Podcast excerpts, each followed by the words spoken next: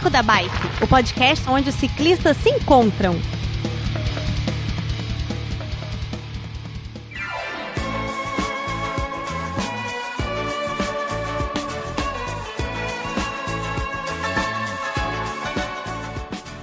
Fala pessoal do Beco da Bike, tudo bem com vocês? Hoje eu mudei de cidade, estou falando diretamente de Nanuque, Minas Gerais. Eu vim aqui passar minhas férias, aqui na, na roça, e, e, respirar um pouquinho de, do ar do interior. Meu filho Gui está em aula remota, então a gente acabou vindo para cá, para casa da minha sogra. Aqui na casa da minha sogra está todo mundo vacinado. E aí a gente resolveu vir para cá para tomar um pouquinho de sol. Então eu tô gravando, finalmente, voltei a gravar o Beco da Bike. Acho, eu acho que eu tava uns dois meses sem aparecer por aqui. Teve aquele mês inteiro, mês de maio, do episódio do, da, do podcast é delas, depois teve o de cinema, teve das entregadoras Corrier. Enfim, depois de muito longo e tenebroso inverno, eu voltei. E comigo aqui vai gravar o Renato Caldas. Tudo bom, Renato? Tudo bem, Werther. Tudo bem, pessoal do Beco da Bike. Maravilha. Olá a todos. Você fala de onde, Renato? Eu sou, estou no Rio de Janeiro. Nasci e fui criado aqui minha vida inteira. E viajei um bocado aí pelo mundo a trabalho. Muito a trabalho, pouco a diversão. Hum. E é, a trabalho. A trabalho. Uhum. Viajar a trabalho é tenso. É, Ainda mais pra quem tem medo de avião. É. E você tem, cara? Bastante. Nossa, tem bastante. Pô, o cara da engenharia tem medo de avião, rapaz. Até parece que você ah, nunca. É. Você não assiste o Lito do Aviões e Músicas. Turbulência não, não, não, não. derruba avião, não, cara. É, em turbulência não derruba avião, mas falha humana derruba. É, isso é foda, bicho. A hora que o Lito começa a falar, não sei se você acompanhou não, o canal dele, né? Tem os vídeos lá de acidentes e tal. Quando ele começa a falar o seguinte, aí ele começa a a explicar toda a parte da engenharia, ele começa. Aí fechou o primeiro elo do acidente. Aí ele vai indo, é. aí vai outro segundo elo. Eu falei, ih, rapaz. É sempre assim, um acidente, um acidente nessas áreas que tem uma, uma alta taxa de confiabilidade, normalmente eles não acontecem por uma única razão, né? Na indústria aeronáutica é, é bem assim. É. Eu comecei na minha carreira na engenharia na indústria aeronáutica hum. e a gente começou no curso de preparação na Embraer. Uhum. E eu tive lá um, um professor de segurança aeronáutica e brilhante. E ele começa, a aula introdutória é apresentando vídeos de dezenas de acidentes ao longo da história. Puta merda.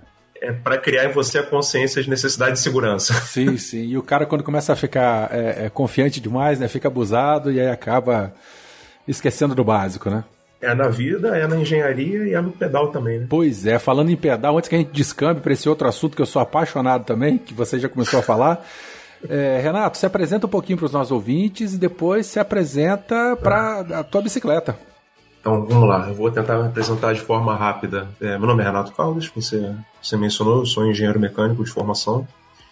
É, eu tenho mestrado em engenharia estrutural no Instituto Tecnológico de Aeronáutica em São Paulo. Minha graduação eu fiz na UFRJ, aqui no Rio. Eu também tenho um MBA em gerenciamento de projeto e eu sempre foquei tudo relacionado ao gerenciamento de projetos na questão de desenvolvimento de produto. Eu gosto bastante de engenharia de produto.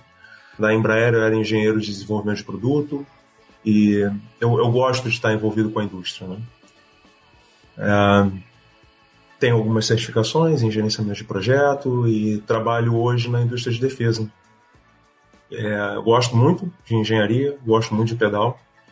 O pedal sempre me ajudou muito. É, pedal está na minha vida, acho que desde, desde sempre. Eu tive uma, uma Calóizinha Cross quando era moleque. Acho que todo lá, mundo que todo começou mundo. tinha uma Calóizinha Cross. Uhum. Com aro e... de nylon ou aquela de. de, de os de raios nylon. De, de, nylon, né? Claro, de nylon. O meu foi aro de nylon porque eu era. era foi, eu já fui pequeno um dia. Uhum. E aí depois eu tive uma outra bicicleta de marca desconhecida. E fiquei muitos anos sem, sem pedalar, fui atleta de judô, então era uma época que eu estava focado mais no, no, no treino da, da, modalidade olímpica. E parei, a vida vai fazendo a gente parar para a gente dar atenção em algumas outras coisas, né? E, e recentemente eu, eu me vi numa situação em que eu precisava melhorar a minha condição de saúde, muito. Qualidade e, de vida, né? Qualidade de vida e saúde. De vida. Qualidade de vida e saúde. E é um dilema você tentar melhorar a qualidade de vida assim, numa cidade como, como o Rio de Janeiro. Eu não quero falar que o, que o Rio de Janeiro é a melhor ou pior cidade. A gente, todo mundo sabe a situação de segurança que o Rio de Janeiro vive. Você sair de casa para fazer qualquer coisa na rua hoje, você precisa fazer isso com muito cuidado e pedalar é, necessita de um cuidado triplicado. É que você tá na linha de frente lá, né? Você não tem nada para se proteger, né, cara? Exato. Você tem, você tem vias que. Eu moro na Zona Norte e a gente não tem ciclovias na Zona Norte do Rio, a gente tem muito buraco, a gente tem ruas que, que foram projetadas para um trânsito de mais de 30, 40 anos atrás. O trânsito mudou e as ruas não se alargaram, os asfaltos não melhoraram. É, a, a, a gente ainda usa sinal em alguns lugares aqui de duas luzes, você sabe? Vermelho e verde só. Então vermelho para, vermelho e verde junto é como se fosse amarelo. Uhum. E verde, verde, de fato. Então, o Rio de Janeiro, que todo mundo conhece, é muito bacana, muito bonito, depois que você passa o Rebouças e está na Zona Sul. O Rio de Janeiro da novela das oito, né? É, Aquele lá é exato. perfeito. Exato, incluindo Lagoa Rodrigo de Freitas, Orla de Copacabana, Ipanema, Jardim Botânico, Barra da Tijuca, Recreio dos Bandeirantes, esse é o Rio de Janeiro do cartão postal. E, bom, por outro lado, né, vamos ver o lado positivo disso tudo, você pedalar numa cidade como o Rio de Janeiro obriga que você tenha consciência, muito cuidado, eu tenho minha família que precisa muito de mim, né, eu me dedico a pedalar para melhorar minha, minha qualidade de vida, e eu preciso ficar vivo, então é bom que eu não seja atropelado. Oh. então, assim, a gente, a gente vai levando a vida. Aqui eu tenho duas bikes. Eu, eu sempre pedalei com um bike tradicional, com um passador de marcha, e eu montei há um ano e pouco uma, uma mountain bike Aro 29 é híbrida, né? Tem um pneu para andar no asfalto, um quadro Venzo, gosto muito dela. 29, quadro tamanho 21, parece que eu estou montado num cavalo, é ótima, muito confortável. E eu tenho uma fixa. Eu, eu fui o, vou só contextualizar, eu fui o cara que quebrou o pé de vela Isso da fixa. eu ia falar agora. O Renato ele mandou um áudio pra gente é, relatando o, quando ele teve que acionar a garantia do quadro, do pé de, do pé de vela, na verdade. Pé né? de vela. A gente comentou, botou o áudio dele no episódio do Regenerativo, acho que foi o 27, aliás, o 28 ou o 29, realmente eu, eu não lembro. Mas Renato tava lá. Mas fala, continua e, falando. E já que o papo é engenharia e ciclismo, falo pra você, foi uma, uma fratura por fadiga linda, Olha pé clássica. Se a gente conversa, o médico, eu, eu, lá no SciCast, a gente no grupo de saúde, o papo que rola sempre quando alguém entra assim é o seguinte: qual a sua doença preferida? Aí a galera Nossa. fala das doenças. Nossa, mas eu peguei uma toxoplasmose um caso, né? Não, e depois eu acompanhei uma trombose de não sei o que lá. Renato quase foi ao chão e achou linda a fratura de. A, é, a, não, fratura de material minha... não. Como é que é o nome que você falou? Uma fratura por fadiga. Fratura por fadiga de material, é coisa linda. Isso. Conversar fadiga com... de baixo círculo, porque estava realmente bem pouco rodada aquela bike. É, então, ouvintes, o bate-papo hoje vai ser isso. Vocês já perceberam pelo, pelo naipe do, do Renato é, que nós vamos falar bastante sobre engenharia, né? A engenharia que está envolvida com o ciclismo, né? No geral e tal. O Renato deu um, um, um gás aqui na pauta. Vamos, se der tempo, a gente vai falar até do, de, de, de doping mecânico. Esse aí é o cara certo para a gente poder conversar. Essa é a parte engraçada e divertida aí da, da pauta. Isso eu vou é... tentar falar de uma forma agradável para ver se eu consigo passar para todo mundo a alegria que eu sinto em juntar a minha profissão com o meu hobby Vou tentar falar de forma informal. Ótimo, assim que é bom. Vamos ver se vai ficar legal. E aqui, antes da gente continuar, é... suas bicicletas têm nome? Ou não? Não, então, a minha filha batizou a fixa. Ah, que ela linda, chama, é? ela chama ela de magrelinha. Porque ela tem um, um quadro mais, mais slim, né? Uhum, então ela batizou ela chama ela de magrelinha. Muito isso. bom, maravilha. Então é isso. Felipe, toca a vinheta aí. No, quando a gente voltar, nós já vamos falar da, da física e da engenharia relacionada ao ciclismo.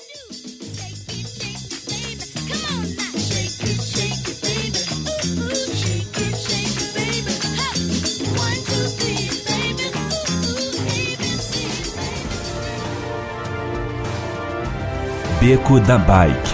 Coloque água na sua garrafinha, afivele seu capacete e bora pedalar.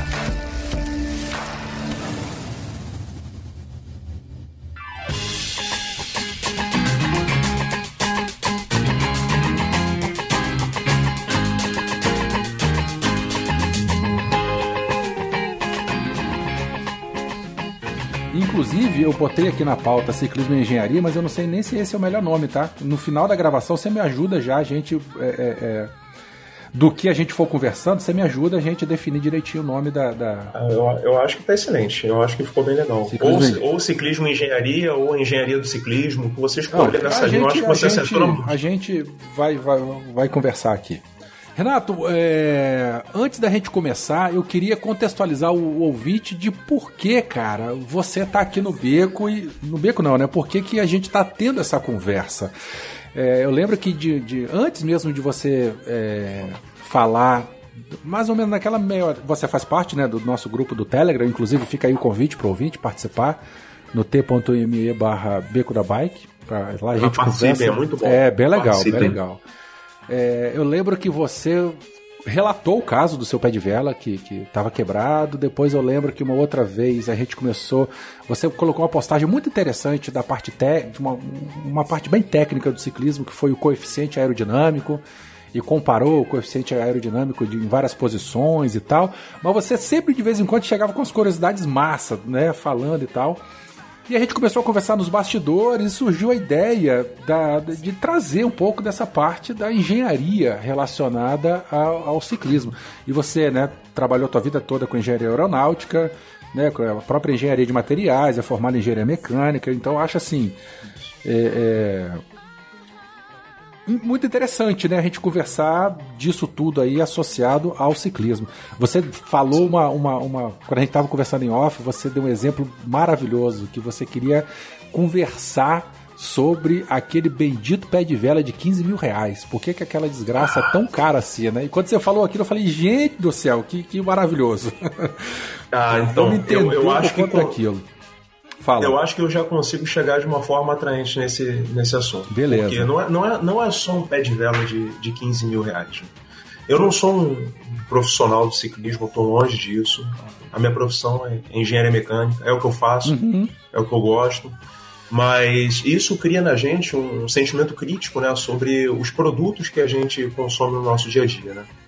Então, assim, se eu puder falar só um pouquinho sobre engenharia. Por favor, fique à vontade. Não, não é só falar, ah, como nasceu a engenharia. A engenharia, na verdade, eu não enxergo ela com, com um início bem demarcado na, na vida da humanidade, né?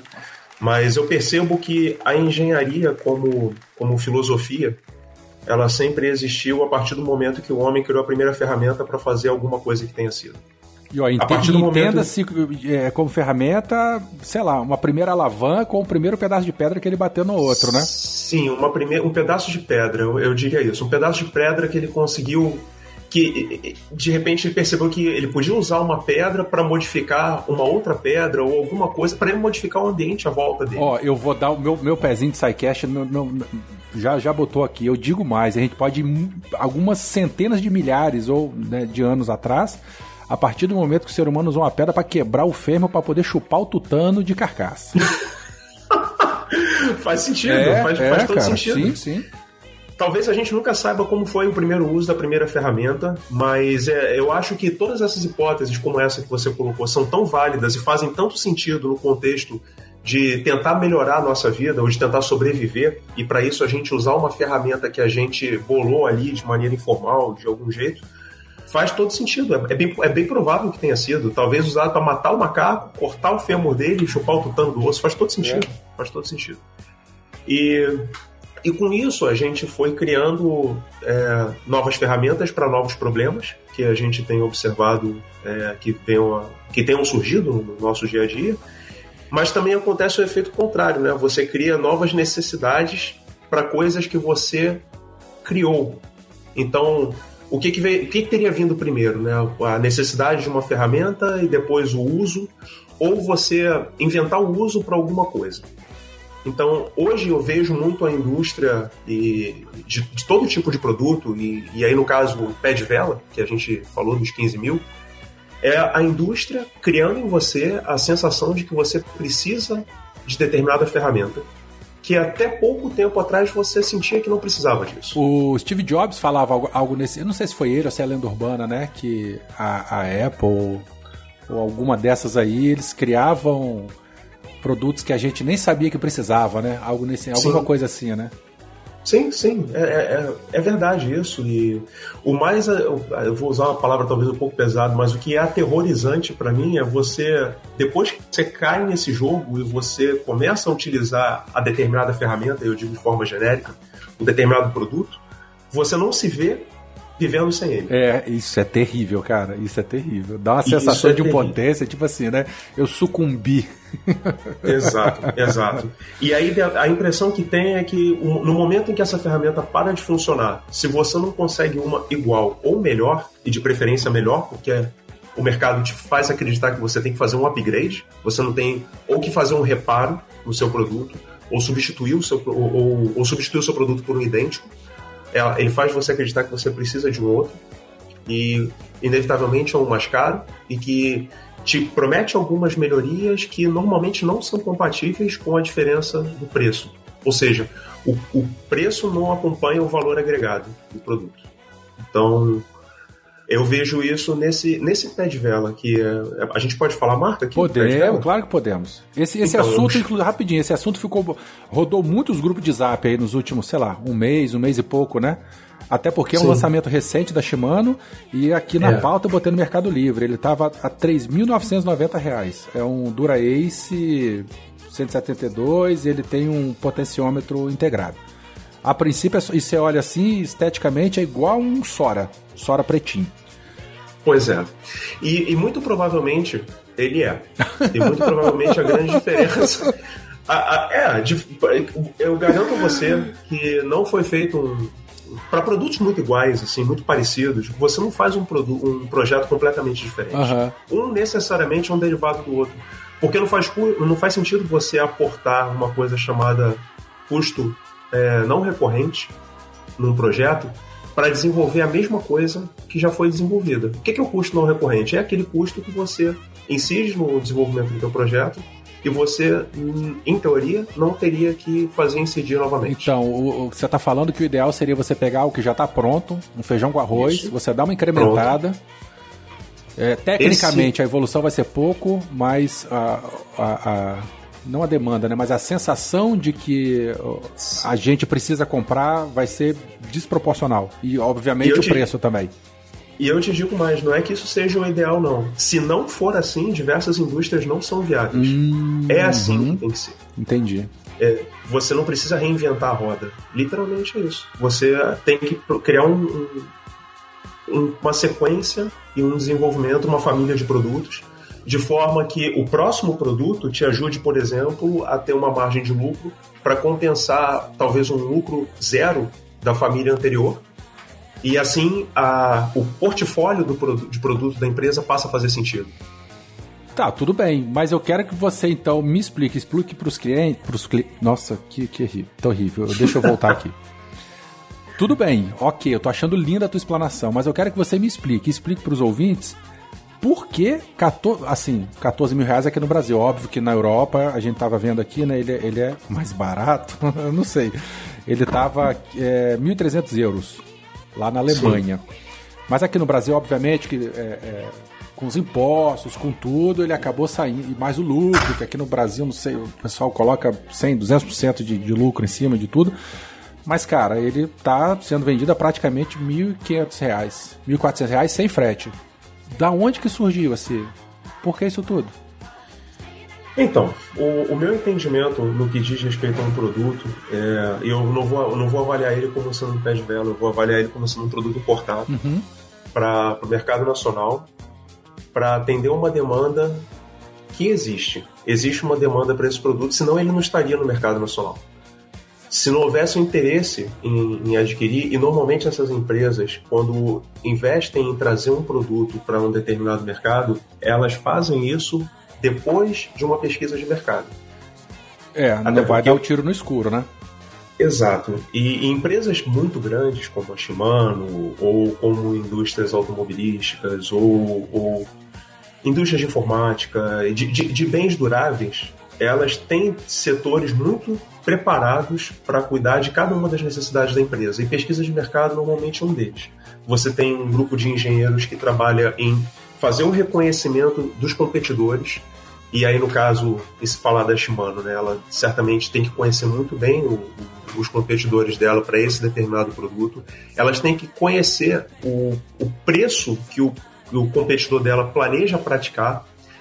Ela tem que conhecer bem a carga tributária do país, ela tem que conhecer muito bem o poder de compra e, o principal, ela tem que conhecer a intenção de compra.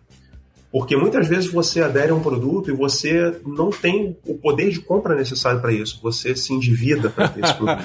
isso aí é uma, é uma, pérola lá no beco, né? A vida é curta e parcela em 12 meses. Então... E parcela em 12. Exatamente. Então vamos então, comprar, vamos se endividar. Exato. E honestamente, conhecendo, agora falando especificamente mesmo do pé de vela, um pé de vela ele é um, uma roda dentada ou um conjunto de rodas dentadas. Uhum produzidas em uma unidade monobloco, ou seja, uma única peça, ou montada com parafusos ou rebite. Sim. É, ele pode ou não ter um eixo integrado.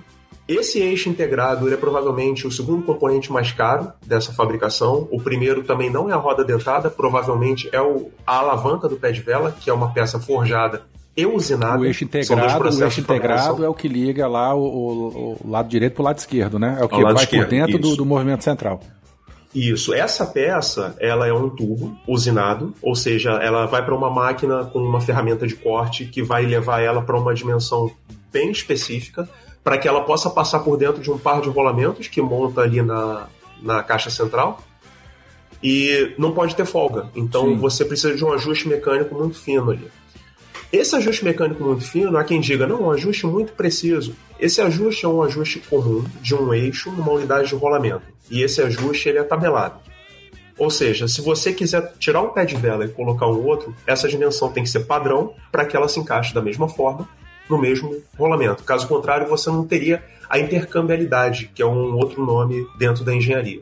É a capacidade de você pegar peças é, similares de fabricantes completamente diferentes, muito provavelmente fabricadas em locais totalmente diferentes do planeta, e elas ainda assim serem capazes de, de montar. Para o fab... cliente, eu acho que é sempre muito bom. Para o fabricante, ele é bom que ele é, possa produzir peças com alto grau de. Eu não sei se, se é, é, eu não sei se, se, é correto falar alto grau ou Sim. grande. Para o fabricante Sim, também isso, é bom. Isso Sim, isso inclusive é desejável para algumas peças que não são consideradas a inovação tecnológica do produto. É, quando você fala de um movimento central, eu, eu vou agora me ater a essa, essa peça, já que a gente está falando desse pé de vela. Quando você está falando de um pé de vela integral, com, com um eixo que monta num conjunto de, de rolamentos e um par de porcas nas extremidades, você entende que isso tem que ser capaz de montar em diversos quadros. Então, todos esses quadros, eles precisam ter a mesma interface de montagem para receber esse rolamento e esse pé de vela. Ou seja, para o fabricante é muito bom que exista o máximo número possível de quadros no mundo compatível com esse pé de vela. Então ele quer mais é que seja possível montar isso em qualquer outro lugar. Ele não quer um, um, um tipo de exclusividade. Embora Agora, na indústria do ciclismo, por exemplo, se a gente pega a Campanholo, né? Dizem que Campanholo, peças de reposição Campanholos, aliás, a Campanholo só aceita peças dela, né? Isso, isso gente, eu confirmo. É, é, verdade. Se a gente pega a Shimano, a Shimano ela é mais né, da massa, Sim. né? Você consegue jogar um pouco mais com as opções, né? É, porque nesse caso a gente está tratando de diferentes estratégias sim, de, sim, produto. Sim. Entendo que a Campanholo fazendo isso, eu não vejo outro interesse nela a não ser que você compre uma bicicleta Campanholo completa, e, e continue mantendo essa bicicleta sempre com peças campanholo originais. Certo. Quando você cria uma, uma abertura de, de possibilidades, você permite, por exemplo, para o Renato comprar um quadro Venzo, colocar é, rolamentos é, FAG, colocar um pé de vela Shimano e um, e um pedalzinho Neco de alumínio de 25 reais. Entende? Hum. Então, isso tudo só acontece porque as interfaces de montagem são comuns, são intercambiáveis. Com isso você ganha, você ganha escala. Você começa a vender em escala. Você talvez não fidelize o cliente, porque o cliente passa a ter possibilidade de usar outros componentes na bicicleta. Mas você com certeza é, ganha em número de vendas de componentes. Sim, é, aí você já vendeu para esse, parte para o próximo, né? E, e vai tocando a vida. Exato. E aí você vai fidelizar o cliente se ele ficar satisfeito com a sua peça. Sim. Não porque a sua peça é a única que, que serve na bicicleta uhum, dele, uhum. como a campanha. Entende? Entendo. Tá, mas e aí? E esses. E, e, e, O que mais a gente pode falar a respeito desse valor para o consumidor final aqui? Alguma outra coisa a mais ou não? Ah, aí eu acabo fechando com uma, uma opinião pessoal quanto a esse pé de vela. Hum. É, eu acredito que se você não é um profissional de ciclismo e você não tem de fato algum desempenho muito específico que somente esse componente vai te entregar, se vai te entregar 50 ou 100 gramas a menos de peso, com um projeto de engenharia revolucionário, que você precise muito do computador de cadência que vem integrado a ele, que é nada mais que um leitor Bluetooth, é, é como, é como uma pecinha da Katai, que você poderia montar no, no seu é, pé de sensor de cadência e potenciômetro, né? Porque ele já vem com e, um medidor de potência e potenciômetro, também. Sim. E, na minha opinião, ele, que ele tivesse os sensores que fossem, porque eles vão falar com o seu celular via Bluetooth, na verdade não, eu não vejo uma grande revolução tecnológica nisso, porque o Bluetooth ele está em, em, diversos sistemas hoje. Ele está no rádio do seu carro, ele está no, no, seu celular, ele está no, no smartwatch que você tem no pulso. É, isso não é uma revolução, isso pode ser uma inovação. Entendi. Mas eu, eu não acredito que isso justifique é, 15 mil reais. E, e uma conta prática de se fazer o contrário é volta com esse valor para o euro. Vê o preço desse, desses 15 mil em euro. É, esse produto estaria caro para o mercado europeu? O europeu compraria esse produto? Então, é, é aí que eu... eu... Eu botei lá, né? Eu consultei no Bike 24, é um site é, é, alemão, e ele tá lá, 1.300 euros. Eu não tenho a mínima ideia se esse é valor alto ou baixo pro público consumidor europeu. Mas é o, é o valor que eu cheguei. É. Agora, eu tenho certeza para você que tá, tá bem acima da expectativa de compra do, do consumidor brasileiro médio. Né? como eu e você e, e todos nós. Então, eu não, eu não vejo valor, é o que eu digo. Eu, é, o que eu digo por valor não é preço. Eu não vejo valor. Ele não, esse produto não traz para mim nenhuma, nenhum, nenhum grande ganho que um bom pé de vela Shimano de qualquer outro de qualquer outra família da, dessa fabricante pudesse me trazer. Você falou uma coisa então, interessante, desculpa interromper, de valor e preço, né? Porque o valor é quanto isso. a gente acha que a gente pode pagar por aquilo. Né? Às vezes a gente vai comprar uma é. coisa, você fala assim, uai, só isso? É sinal é. que se você tivesse precisando, tivesse condição, você poderia pagar muito mais por aquilo, né? Esse seria o valor, é, o é isso? O valor, na verdade, é o, é o, o quanto de benefício que você vê naquilo que você está comprando é aquele famoso vale a pena? Quer dizer, vale, isso vai me. Eu me sinto bem com essa aquisição, eu sinto que ela cobriu uma necessidade que eu tinha, ela representou alguma grande modificação para mim que eu não teria conseguido com um produto similar de valor mais baixo. Então, esse é o valor, é o, é o que ele significa para você. Então, se a gente tivesse a mente plena e sã em identificar realmente que esse produto vale para gente, mesmo que ele custe mais do que o, o preço, aí pode comprar sem peso na consciência, né? Eu, eu tenho certeza disso. Muito bom. Eu tenho certeza disso. Agora, você colocou uma coisa interessante na, na pauta aqui, antes, inclusive, do assunto, né, desse pé de vela, eu que acabei me atropelando, do trade-off aí, o desempenho e baixo custo. O que, que, a gente podia falar sobre isso? Você até fez então, um comentário, né, que a engenharia só existe por conta disso. Sim.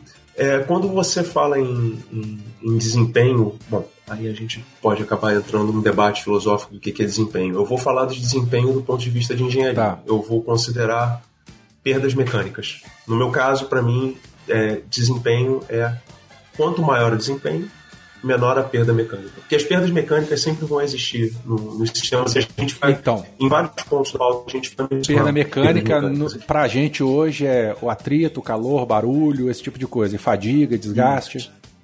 É, eficiência mecânica, então, é quando você cria uma razão entre quanto de energia você entrega para um sistema e quanto que ele te devolve em termos de resultado. No nosso caso, a gente está falando de trabalho mecânico. A gente quer converter a nossa energia do arroz e feijão de cada dia e, e transformar isso em energia cinética, no fim das contas, que é o que vai fazer a gente se deslocar na nossa bicicleta. No sistema de alta eficiência, ele vai aproveitar ao máximo a energia disponível que você tem na sua capacidade muscular e vai transformar isso em, em energia. E não existe, é, em termos práticos, né, um sistema com 100% de, de energia, ou seja, aquele que converte tudo de energia que você entrega a ele em uma forma de trabalho é, equivalente. Que você estivesse de um lado da, falar rapidamente sobre uma equação, que é uma equação de balanço energético, energia de entrada do sistema e energia de saída, e mais uma perda, em que esse termo de perda fosse zero. Isso não, não uhum. existe. Então, quando, normalmente, você precisa tentar balancear em termos de desenvolvimento de produto quanto você quer aportar de, de recurso para desenvolver um determinado produto com o objetivo de melhorar determinado, determinada característica de desempenho dele. E para diversos componentes mecânicos hoje, para rolamentos, e alguém até falou a respeito de, de rolamentos cerâmicos, eu vou passar rapidamente depois sobre esse, esse tema. Quando você fala sobre esses, esses componentes que são utilizados em grandes volumes e há muito tempo, e eles possuem uma grande variedade em catálogo, qualquer esforço que você invista no desenvolvimento de um, um componente similar com maior eficiência vai demandar um, um, esforço em termos de recurso financeiro que dificilmente você vai, vai, considerar, vai conseguir recuperar. Então, quando você sai de rolamentos é, ultra duros e de ligas metálicas de, de alto cromo e você migra para uma outra característica que é o cerâmico, você está tentando dar um salto de, de, capacidade técnica. O rolamento que você é. diz são as esferinhas ou é o conjunto todo? O rolamento ele é um conjunto de dois anéis com elementos rolantes pequenos entre esses que dois anéis. E podem ser lá, esferas. Né, que a gente, que a gente, o vulgarmente Sim, podem é, ser esferas, podem ser rolos, podem ser rolos cônicos, podem ser agulhas. Sim. Mas a gente conhece esferas. Em bicicleta, Sim. basicamente é esfera. Quando você fala que ah, quando é, sai do rolamento de, de é, é de aço para cerâmica seria as esferinhas, então, que, que muda de material, Isso. de aço para componente cerâmico. Exato. Ou as, podem ser as esferas ou pode ser o, o, o, rolamento integral. Existem rolamentos integrais com pistas externas e internas de, de cerâmica. Certo. Quando você vai nessa direção, você está tentando criar um, um novo resultado, um resultado muito melhor, e assim você está criando uma grande revolução, vamos falar. Nesse caso, não é uma inovação, seria uma revolução. Você está indo num produto completamente novo, embora ele seja um rolamento. Há um custo inerente a fazer essa modificação. E quando você escolhe aportar esse custo em vista do ganho que ele te traz, essa comparação a gente chama de trade-off, que nada mais é do que uma, uma solução de compromisso. Quanto que você vai investir e quanto que isso vai, vai te retornar. E a engenharia no ciclismo, ela está, do ponto de vista do desenvolvedor de componente, ela é toda sobre isso. É toda sobre você tentar maximizar o resultado do produto que você está entregando e minimizar, ao mesmo tempo, o recurso que você está aportando para te trazer esse resultado. Já do lado do cliente, é um trade-off que você tem que comparar. Quanto que você tem disponível ah, para pagar? Uhum. Se ela vale isso tudo, se você está com a mente, é, com a consciência tranquila de pagar, né? De acordo com o valor isso. que você definiu. É isso. E, e, eu entendo que no mercado equilibrado, esse ponto em que é bom para o desenvolvedor e é bom para o cliente, é um ponto ali muito específico que talvez seja o que a indústria tenta encontrar. Entendi. Fazendo um parênteses aqui, nós não estamos no momento bom para o cliente, né? Não, porque eu entendo, no meu entendimento não. É. Eu, hoje eu estou voltando com a cultura de tentar consertar as coisas antes de substituir por uma nova. É, eu, eu, você falou. É, é, isso tem duas versões, tem duas situações para isso. A pandemia como um todo, que encareceu né, o mercado de bicicletas e componentes e tudo, assustadoramente, por conta de falta de matéria-prima, falta disso tudo e também por conta é, de minimizar a, a, a, pegada ecológica, né? O impacto ambiental de, do, do, que a gente né, produz, do que a gente consome, do que a gente pode fazer. Né? Sim. Correto. Sim. Eu, eu, entendo que foi um fenômeno de como se a pandemia tivesse inventado uma demanda reprimida, sabe? ela fez aparecer uma demanda reprimida que não existia, talvez até o momento em que a pandemia aconteceu. Aí aumentou a demanda também, e né, porque muita gente começou a pedalar, junto também com a, a, diminuição da oferta, né? Aí essa loucura desses preços. É assustador, é assustador. Ou os malucos que nem eu que voltaram a pedalar porque não querem morrer de Covid no grupo de risco, né? Então, também tem essa Mas você não é grupo de risco, não? Ou você tem alguma comorbidade doida aí? Eu sou grupo ah, é, cara? Eu sou, eu sou hipertenso. Nossa, sim, eu sou hipertenso. Oh, meu Deus do céu. Segura essa. É, cara. Segura essa. Seguro. Muito bom, muito bom. Então tá, é, você listou assim, também uma série de outros assuntos aqui. Né? A parte de fatores Sim. humanos, aerodinâmica, é, qua, aí a gente entra na parte de transmissões, né? De perdão, de componentes, Sim. quadros, transmissões, é, detalhes de lubrificação e tal. Como é que você quer continuar o, o assunto aqui? Como é que você quer continuar o bate-papo? Tá, vamos falar um pouco sobre, sobre os fatores humanos que envolvem o ciclismo. Né? É, sobre ergonomia. O que eu entendo como, como ergonomia e as pessoas entendem ergonomia como sendo conforto. E não é? É, não. Ai. Ergonomia, na verdade, é como que você trabalha seus parâmetros de engenharia para colocar o usuário dentro do seu sistema. Não necessariamente isso precisa ser feito de uma forma confortável. Ah, perfeito. Já ilustrou muito bem para mim. A gente pega aquele fixeiro com, com banco alto, guidão baixo, ou até a própria posição né, de, de, de drop no, no, numa speed, aquilo não é nada confortável. Cara, eu não entendo isso. Uma vez eu li, em algum lugar ano passado, eu li alguma coisa sobre três tipos de ciclista. É um ciclista cobra, que é um cara que consegue se contorcer todo igual uma melancia, uma fatia de melancia.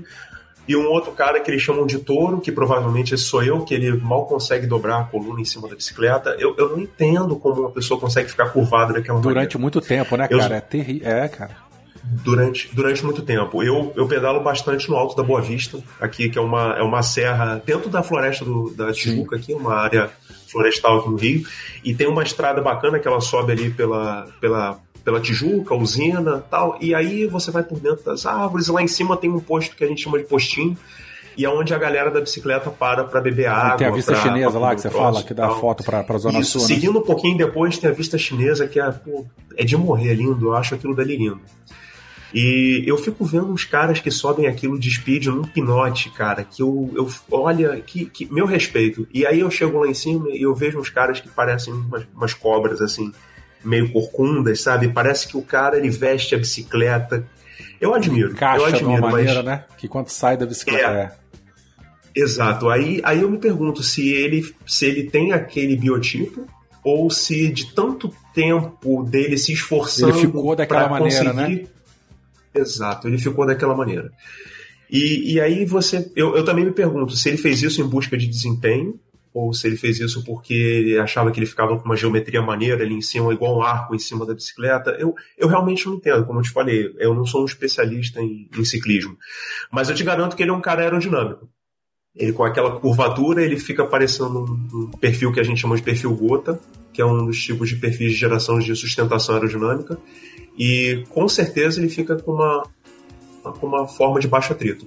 E, e, isso, de certa forma, é, ele está tentando trabalhar a ergonomia dele em cima da bicicleta. Ele está tentando se encaixar no sistema, que é um sistema mecânico ali, a, a, bicicleta. E, obviamente, ele não vai caber da mesma forma em todos os quadros. E a gente aí a gente pode falar um pouco sobre os percentis de cada um. O que, que são os percentis? Percentis são formas que a, que a engenharia encontrou de agrupar tamanhos e tipos diferentes de, de usuários em termos das dimensões características do corpo deles. Então, quando você diz assim, é, percentis 2,5%, significa que, dado uma, um grupo de usuários para aquele produto, 2,5% daqueles usuários vão caber no seu sistema. Mas, bom, quanto maior é essa porcentagem, melhor para a indústria, né? Exato, mais pessoas vão caber no seu sistema. Porque então, você consegue desenvolver um padrão que vai atender uma quantidade maior de pessoas. Isso. É, eu só queria fazer um parêntese rápido com uma coisa que não é bicicleta. Voltando para avião, por exemplo, não é o caso do avião. Você não desenvolve um avião para um percentil 95%, ou seja, em que 95% das pessoas vão caber bem no seu avião. Porque a gente, falando agora de trade-off, né, de solução de compromisso, você vai gerar espaço de cabine para você conseguir colocar o usuário lá dentro do avião, mas você também, por precisar de mais espaço para que 95% das pessoas caibam confortavelmente ali no avião, você acaba perdendo espaço de cadeiras, Sim, ou seja, você leva menos né? passageiros. E o custo vai aumentando. E o custo da passagem aumenta. Exato. No caso da bicicleta, eu visualizo uma bicicleta em que ela provavelmente foi projetada para um percentil entre 70% e 95%, que são essas bicicletas urbanas que a gente aluga aqui no. Pode falar Pode, o nome claro, Pode. as bicicletinhas do Itaú, né? Essas, as bicicletinhas do Itaú, por exemplo, a maioria das pessoas que, que pega essa bikezinha, ela consegue utilizar. Então, por que, e fazendo que isso tá certo? uma outra Porque coisa, desculpa interromper, fazendo o mínimo de ajuste, né? Porque ela só, só levanta o cilindro. A única Perfeito. opção é Exatamente. levantar o cilindro. É de levantar o selim e ela vai, ela vai dar uma faixa grande de possibilidades baseado na distância entre a, a, a junta esférica do, do quadril e a junta do tornozelo. Então, esse comprimento vai variar bastante para um grande número de pessoas e assim você consegue botar lá os seus 70 ou 95% da população nessa bicicleta. Mas nem tudo são flores, né? No nosso caso, que na, na maioria dos ciclistas, ou pelo menos do pessoal do beco, né, a gente tem. é, é, utiliza né, as bicicletas urbanas, que não são essas do, do Itaú. é, as, as mountain bikes, as, as speed da vida, as gravel, e nesse caso, o ideal mesmo, de, o perfeito do mundo seria fazer um bike fit, né? Porque até nessas bicicletas mais Sim. especializadas, é, imagino que o percentil não seja tão grande quanto uma bicicleta genérica dessa, né?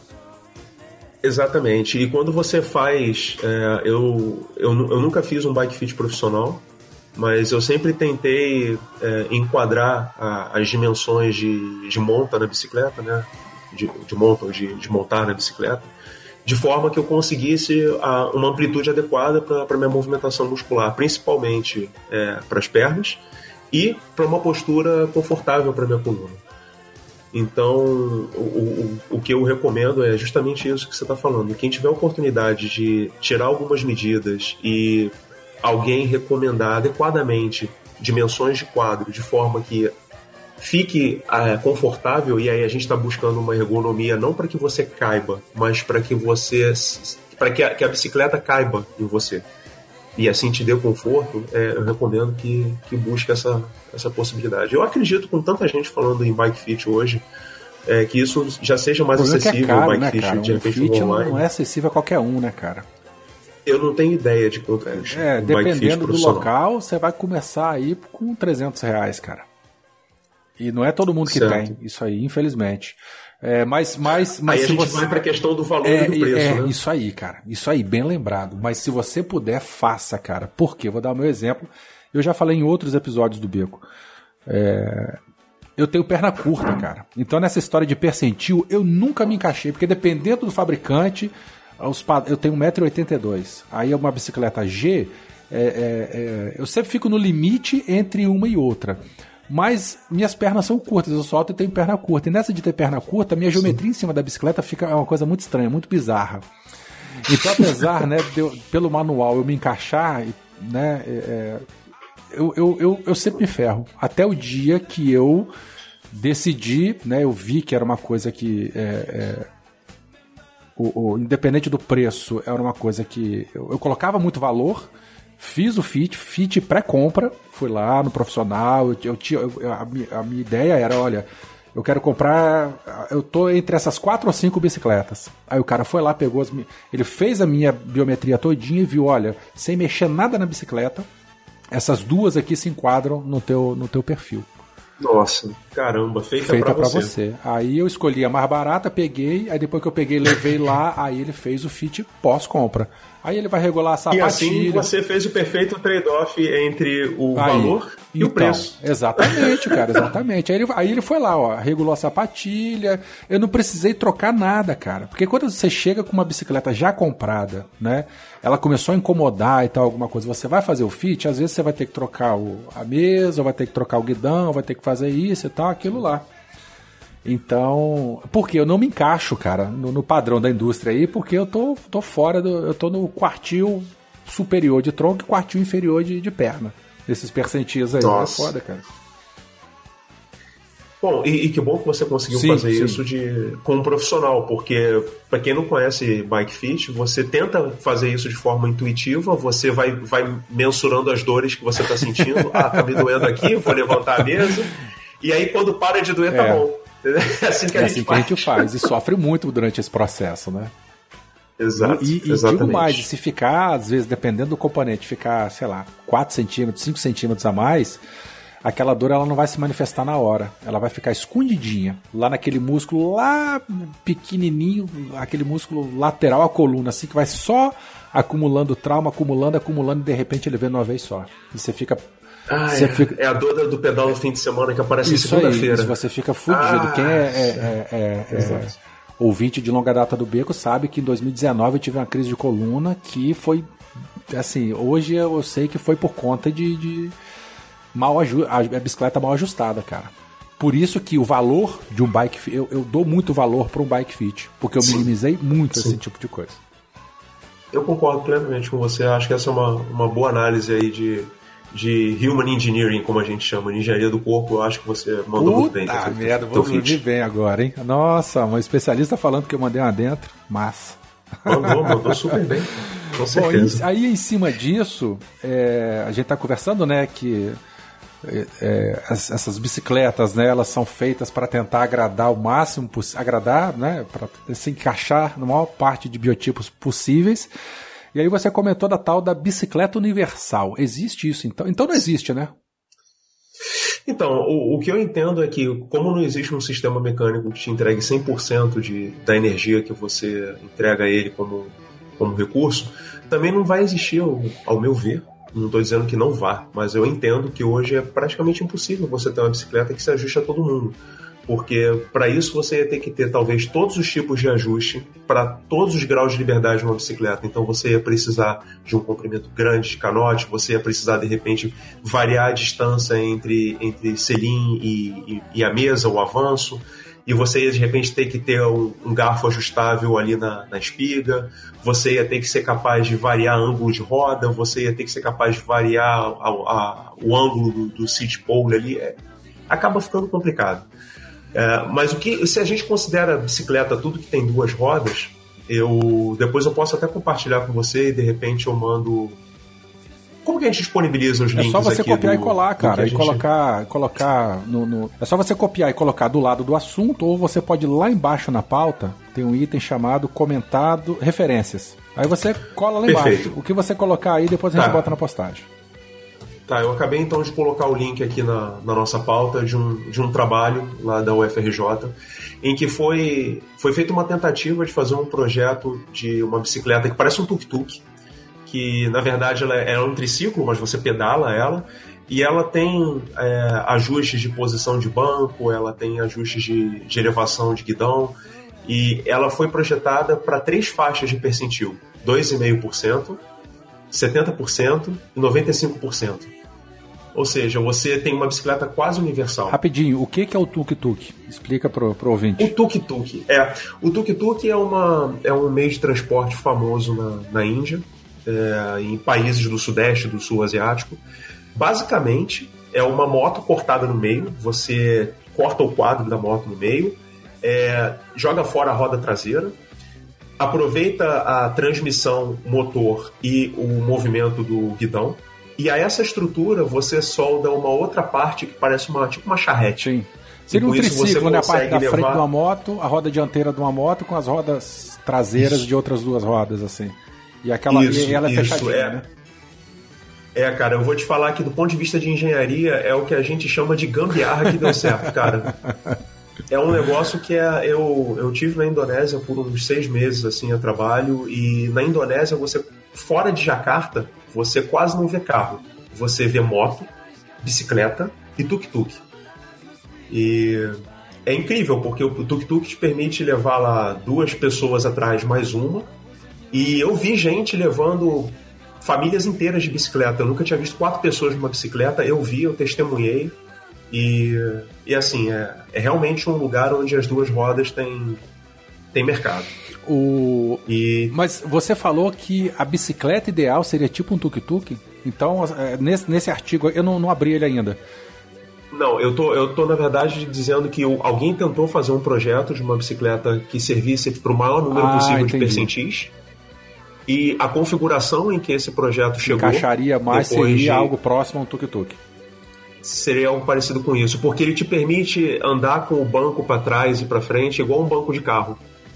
Então você consegue colocar uma grande gama de, de comprimentos de perna ali e você está relativamente confortável porque você está com a sua coluna apoiada no banco, você está numa posição de sentado natural, é, você não fica com os cotovelos suspensos, o que certamente te traria problemas de lesão de, de ombro e, e coluna cervical você fica numa posição bem natural, assim, é como se você estivesse numa, numa moto custom, sim, sabe? Sim. Uma, uma cruiser. Você falando isso me veio imediatamente à mente as bicicletas reclinadas.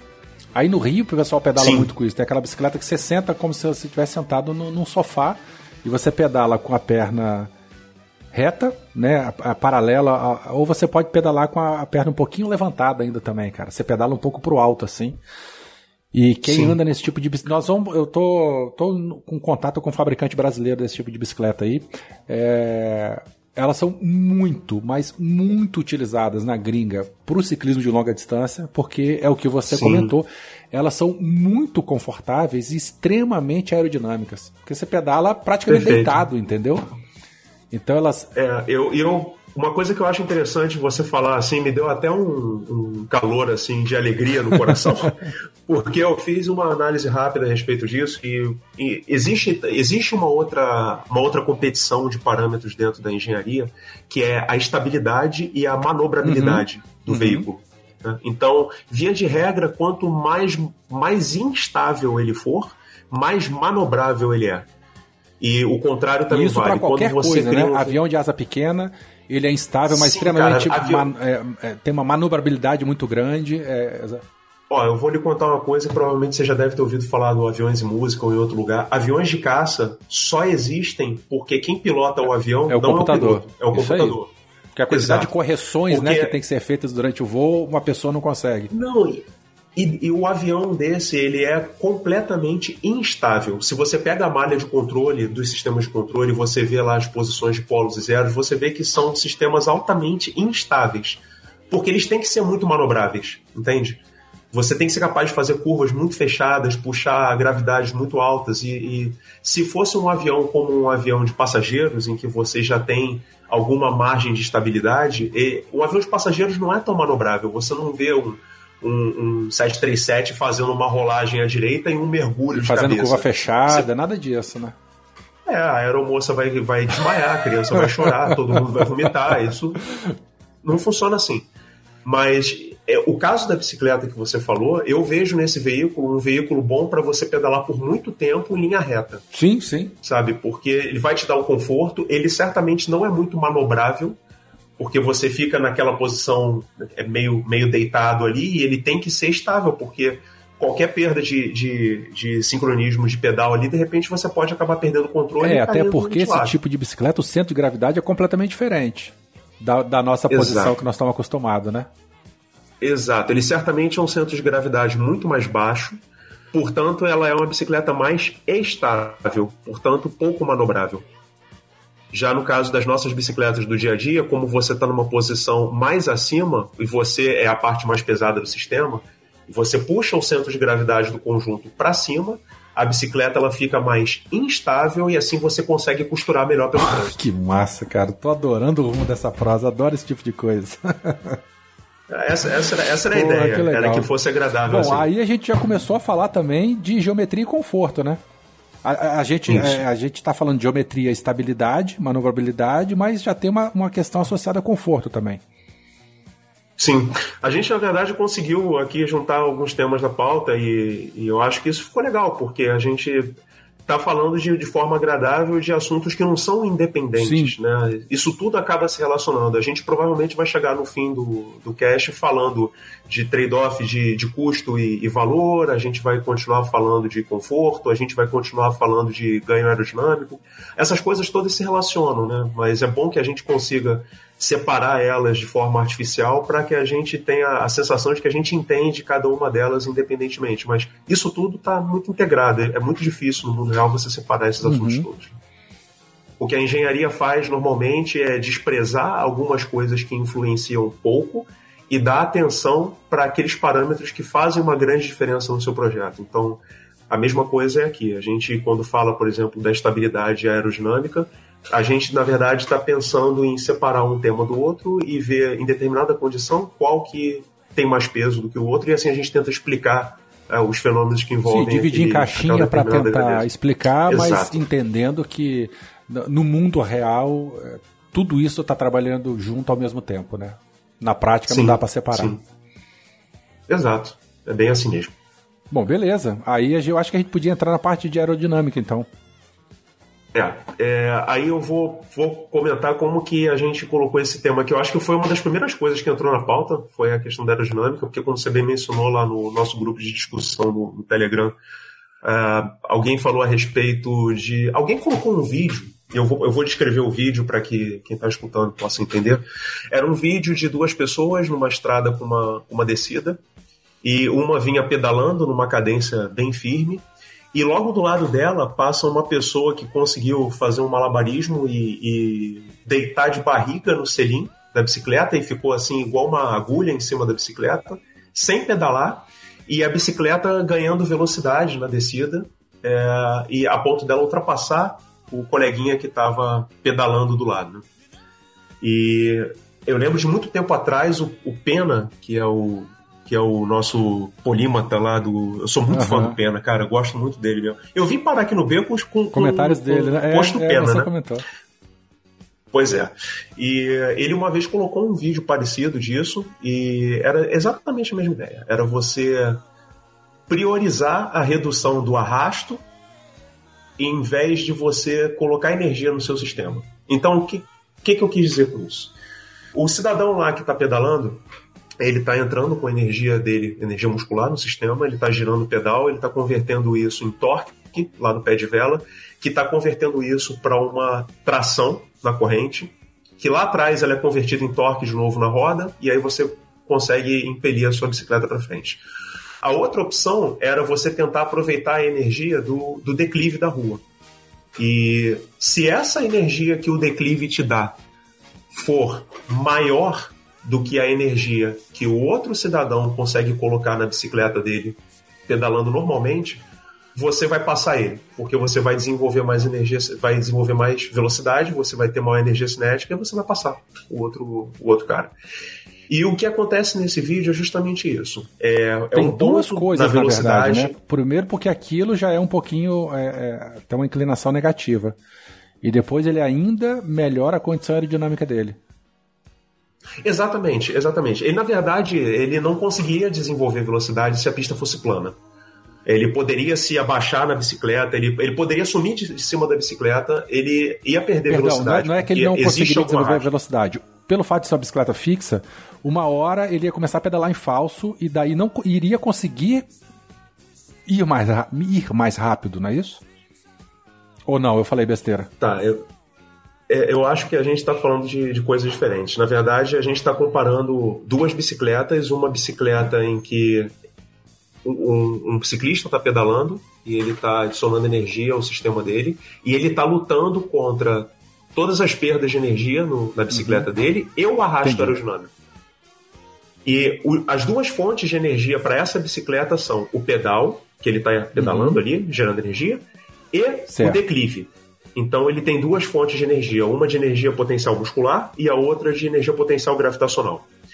O cidadão que se deitou no, no selim da bicicleta, ele reduziu a componente do arrasto, ele não colocou energia potencial ah, muscular. Ah, é porque ele parou de pedalar, exatamente. Sistema. Ele parou de pedalar, de fato, mas ainda tem a conversão de energia potencial gravitacional, porque você está no uhum. declive.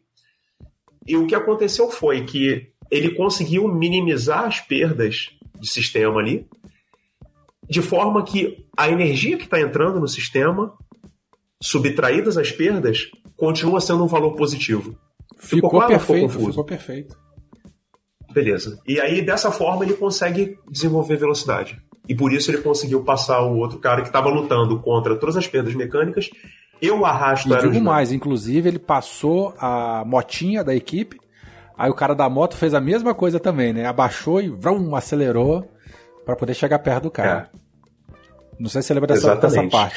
Deixa eu só fazer um, um, uma parte aqui.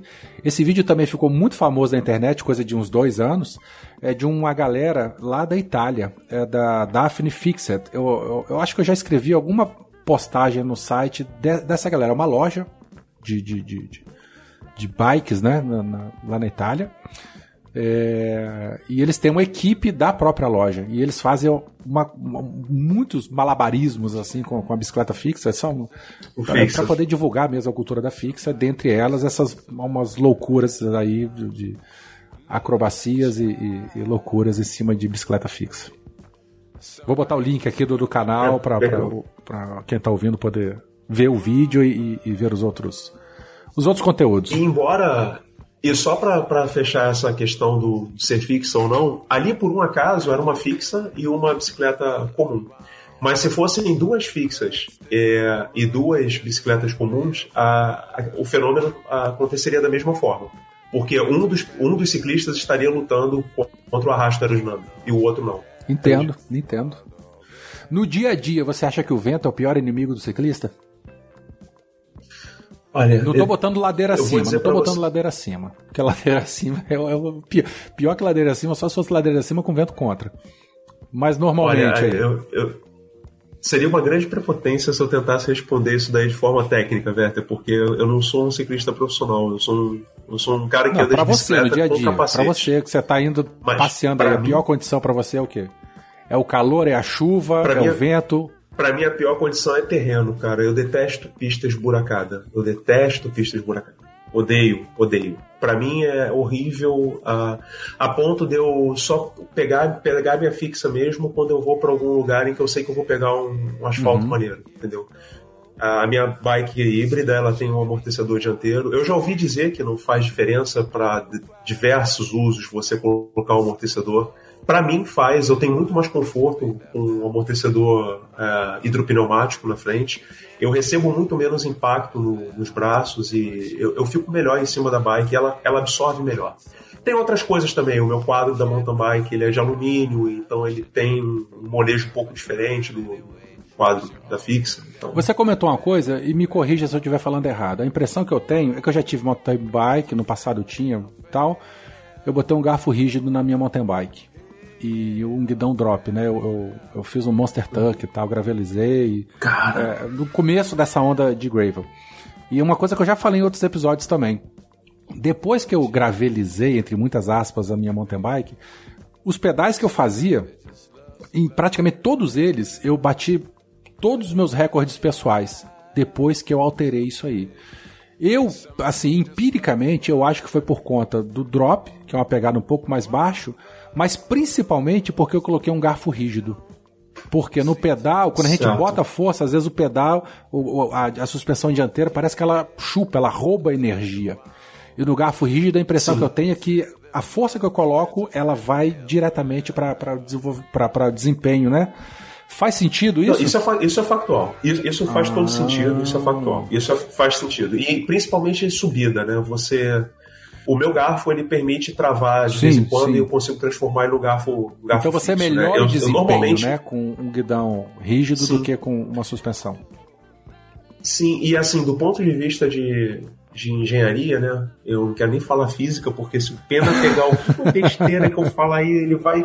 Ah, mas eu vou falar tá. de engenharia. Do ponto de vista de engenharia, é, não tem. Você não na vida você não cria energia, você transforma. Sim, energia. a clássica. Então, à medida que você vai pedalando para subir, você está transformando a sua energia do, do, dos seus músculos e torna a falar isso em, em movimento para bicicleta.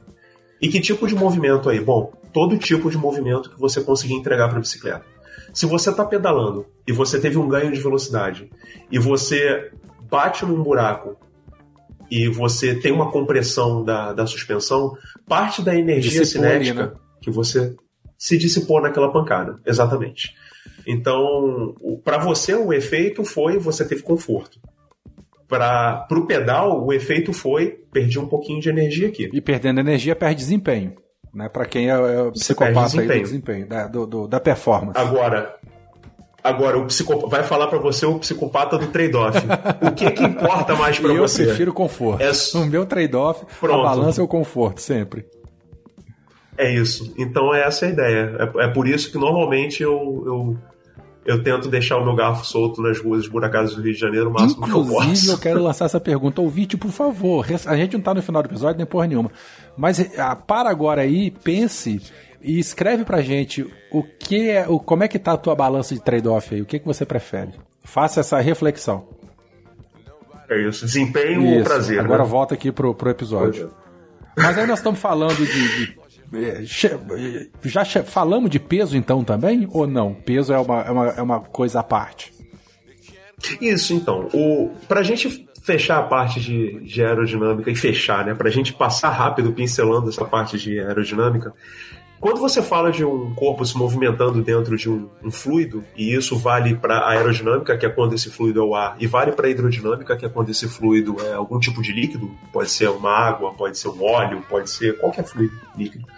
Você normalmente tem, tem quatro, quatro sentidos de, de geração de esforço sobre esse corpo que está dentro desse líquido. E eu vou mencionar os quatro aqui. É, se você está dentro de um campo gravitacional e a gente está pedalando na superfície da Terra, a gente precisa ter peso, porque a Terra está puxando a gente. Numa Terra ela. esférica. Isso não vale para Terra plana. Ai, cara, não vale não para Terra Uai, plana? A gravidade só está aqui por conta de. de que a, a, a, bom, Deixa pra lá. Cara, pra lá. olha, eu, eu, eu, vou deixar uma sugestão aqui para você. você. A gente hoje está fazendo o cast de ciclismo ah. e engenharia.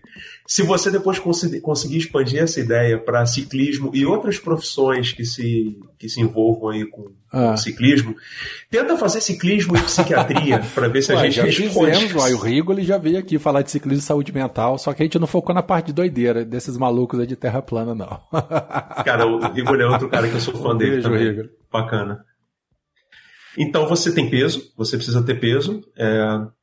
O que, que é o empuxo? O empuxo que a gente considera no pedal é o esforço que você faz para sua bicicleta ir para frente. Tá? No, no avião, a geração de empuxo é esforço que os motores geram para que a aeronave vá para frente. Esse termo empuxo, eu queria só fazer um, um, adendo aqui sobre isso. É, a gente tem um problema de tradução disso, uhum. da, da literatura especializada. Empuxo na aerodinâmica e na hidrodinâmica, a tradução vem de thrust. E empuxo na hidrostática, que é o que faz o navio flutuar sem afundar, o nome disso é lift.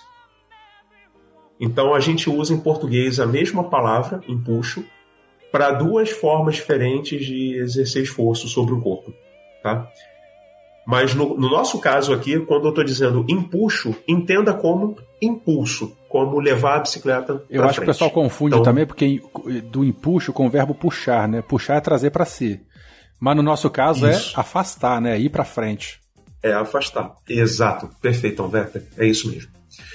Você, além do peso e do empuxo, você tem a geração de esforço de sustentação nesse corpo que é o que normalmente um, um, corpo que tenha um perfil que a gente chama de perfil aerodinâmico. O que é um perfil aerodinâmico? É um perfil que faz o ar passar por cima desse corpo com uma velocidade diferente da que ele passa por baixo desse corpo. Então, ser um perfil aerodinâmico é poder criar essa diferença Mas de velocidade. Mas no ciclismo a gente entre... tem isso? Sim, no, no, ciclismo a gente tem isso. Talvez ele não seja perceptível, porque um dos lados do nosso, do nosso corpo dentro do fluido está em contato com o chão. E existe uma coisa que a gente chama de direção de ataque do, do, do vento de, de, escoamento, ou seja, é a, velo é a direção com que você entra de cara no vento, vamos Sim. falar assim. É isso que a gente, na aerodinâmica, quando você faz variar esse ângulo, você diz que você está variando um ângulo de ataque. Eu estou tentando explicar de, de forma é, aberta uma coisa que normalmente se explica com um desenho ou, ou com um esquema. E quando você varia esse ângulo de ataque, você está fazendo, na verdade, mudar a velocidade do ar que passa por cima desse corpo em relação à velocidade que passa o, por baixo. Quando você falou de mudança do ângulo de ataque, eu acho que o exemplo mais sei lá, palatável pro pessoal é, é o clássico lá da mão pro lado de fora do carro, né? Se você levanta a mão. Perfeito, Werther. Ou você deixa ela paralela Perfeito. ao solo, ou você levanta um pouquinho. Chega uma hora que você tem a sensação que sua mão é jogada para cima, né? Se você fica, sei lá, no ângulo de Perfeito. 30, 45 graus. Isso, Parece que ela vai perfeito. levantar voo. E se você. Isso, e se você continua aumentando esse ângulo, parece que ela só é jogada para trás e cai. exatamente. Nessa hora você perdeu a sustentação aerodinâmica, aconteceu um fenômeno que se chama Stall, stall. lembrei do stall. Mas esses conceitos se Perfeito. aplicam, então vou voltar, porque a- a- no ciclismo a gente não vai decolar nunca. É, mas como que a gente aplica, o que, que a gente precisa entender disso para melhorar a performance, por exemplo? Então, para quem está voltado a isso. Pronto. No nosso caso, a gente precisa tratar de, de um outro coeficiente, que é justamente o último coeficiente que eu coloquei nessa lista, que é o coeficiente de arrasto aerodinâmico. Esse é o CD. É, o que é o coeficiente de arrasto aerodinâmico? O é um coeficiente, é um número que a gente chama de número adimensional, ou seja, ele não tem uma grandeza é, com a qual você o meça, mas ele, ele funciona como um termo de multiplicação de uma parte de uma equação. Ou seja, é, você considerando uma equação que descreva o esforço de arrasto sobre a sua bicicleta. Vamos supor que você considera, conseguisse tirar uma equação para descrever a forma do arrasto sobre a sua bicicleta. O primeiro termo que multiplica o lado direito dessa equação, não importa quais são todos os outros termos, tá? O, o primeiro termo é o CD. Ele é o coeficiente de arrasto. É ele que diz quanto a sua bicicleta com você se opõe ao escoamento de ar em torno dela. Então, se você for um cara bem magrinho, de forma bem simplória, se você for um cara bem magrinho, com uma bicicleta bem magrinha, e você estiver bem inclinadinho sobre ela, com uma forma bem próxima de uma, de uma bolinha, você tem um determinado arrasto. E provavelmente um arrasto bem menor do que se você for um cara do meu tamanho, sentado como se você estivesse numa cadeira, com o peito de frente para o vento enquanto você pedala, e oferecendo muito mais resistência pro, pro ar que está escoando. No caso, é, no caso do assunto, Essa- voltando aqui, no caso do assunto anterior, lá do, do Superman, da Daphne, o coeficiente de arrasto do cara era mínimo, né? Porque ele estava deitado paralelo ao solo. Seria a Sim, condição ele, ele tava tentando ideal, né? ele estava tentando minimizar o coeficiente É. o máximo possível. Ele era mínimo Sim, para aquela sim, condição sim, sim. em que ele estava, certamente. É, é possível que exista um jeito dele ter ainda um coeficiente de, de arrasto aerodinâmico menor. De repente, se ele tivesse colocado uma carenagem em volta Entendi. dele todo, assim, ou um, daquele uma bolha. capacete né, que cobre a nuca e assim por Isso. diante. Tá. Isso. E aí você vai lutando contra a aerodinâmica, você vai criando artifícios para perturbar o mínimo possível o escoamento de ar em torno de você, e aí você diminuir a, a, a resistência e conseguir pedalar mais com menos esforço. Não, tudo bem. Até agora entendi tudo. Mas eu, eu ainda não, me desceu a questão do coeficiente de sustentação. Porque para mim ele está associado a voo, mas a gente não voa. Como que ele interfere? Volta a falar, para quem busca a performance dentro do ciclismo. Sim, se você. Então, vamos. Eu, o que, que eu entendo? Do que a gente está conversando sobre essas quatro grandezas presentes no, no teu escoamento aí, você não pretende sair voando, mas é interessante para você ter adesão ao solo, Ah, concorda? Você gostaria entendi. de ficar o mais colado possível no solo, tá? Então, o que você, numa condição ideal, se você pudesse pensar numa uma bicicleta de alto desempenho para velocidades muito altas, eu vou, eu vou puxar um exemplo aqui. Alguém falou um tempo atrás sobre um recorde de velocidade que foi quebrado sobre uma bicicleta. Um cara atrás de um carro Sim, carenado, Uma, uma relação super poderosa e gerou uma velocidade da ordem de 200 km por hora. tá? Esse cara, se ele não tivesse essa bolha em torno dele, ele certamente não, Não, teria jamais. chegado nessa velocidade. E, e se ele saísse de frente desse carro, ele certamente ele, ele certamente seria é, arremessado para longe, tá? Mas se você tivesse condições de desenvolver uma, imagine que você consiga desenvolver uma bicicleta conceitual em que você consiga pedalar até uma, uma velocidade bem alta, a ponto de você ter um, um escoamento aí, vamos, sei lá, 60, 70, 80 km por hora, e você precisasse tentar fazer uma curva com ela súbita, você certamente Eu perco, eu perderia perco tração, o, o eu contato com o atrito. solo. Não, eu Você entendi tração, perfeitamente. Você perde tração. Agora, vamos imaginar que você conseguisse montar nessa sua bicicleta uma geometria auxiliar, como um aerofólio, de repente, no carro, em que o objetivo é gerar sustentação no para baixo carro de e não para 1, cima. Você carro não quer de Fórmula decolar. 1, com as aletas Um viradas Fórmula 1. para para baixo, né? Que o vento vai pegar e vai subir e vai empurrar o carro para baixo. Hum, Isso, exatamente. É, essa seria uma, esse seria um Entendi, uso interessante entendi. da, da sustentação para a sua geometria. Agora, considerando. Você sabe o Sim. Fusca, né? O Fusca, o Fusca se, se você olhar uns vídeos que existem aí no, no YouTube de uns 20 anos atrás, teve uma competição de, de Fuscas que os caras fizeram na Rússia. E eles botavam supermotores lá no Fusquinha e tal. E em determinado momento o Fusca ele, Não vi ele isso decola. não, ele pegou um, ele, ele pegou um buraco lá, qualquer que tenha sido. Por que, que isso O aconteceu vidro com o freou Fusca? a parte Porque de esse cima? Fu- Não, o Fusca ele é um aerofólio virado ao contrário. O, o ar passa por baixo Ah, mais rápido, claro, mais devagar. claro. Não, por baixo, por mais devagar, porque em cima ele faz toda a curva e de- Perdão. Ele, ele tá certo. Ele por cima ele tem. Ah, ele passa então, mais exato, é devagar em queria contar cima, aí cria uma zona de baixa pressão em cima e ele sobe.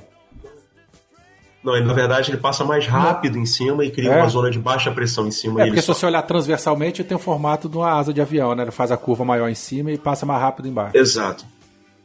Olha, exato. rapaz, que doideira. Eu não sabia desse detalhe do Fusca voando, não. Que massa.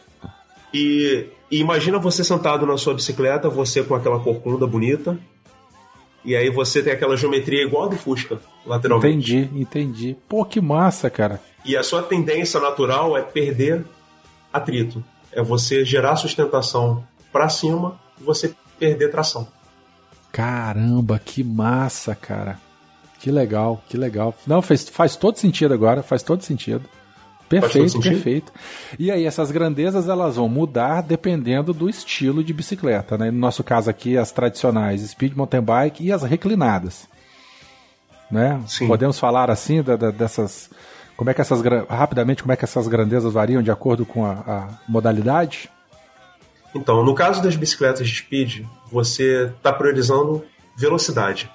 E por você estar priorizando velocidade, você tem que minimizar essa sua perda do, do pedal. Então você quer o menor coeficiente de arrasto possível. Você vai precisar de uma bike fininha, de uma bike baixa, e eu observo que normalmente as bicicletas de mountain bike, pro meu tamanho, né, um quadro, para mim o que se adequa é um quadro 56 ou 58. E isso para uma bicicleta fininha como a fixa, que é muito parecido com um quadro de speed. Já a minha bicicleta mountain bike, ela é uma bicicleta um pouco mais alta e é medida em polegadas, e é um tamanho 21. Então, nesse caso, ele está priorizando que você tenha estabilidade, que você tenha tração e que você tenha manobrabilidade e controle da sua bicicleta. Nesse caso, o coeficiente de arrasto ele não se torna tão, tão significativo porque você não está lidando com altos escoamentos de ar em torno da sua bicicleta, como no caso da Speed.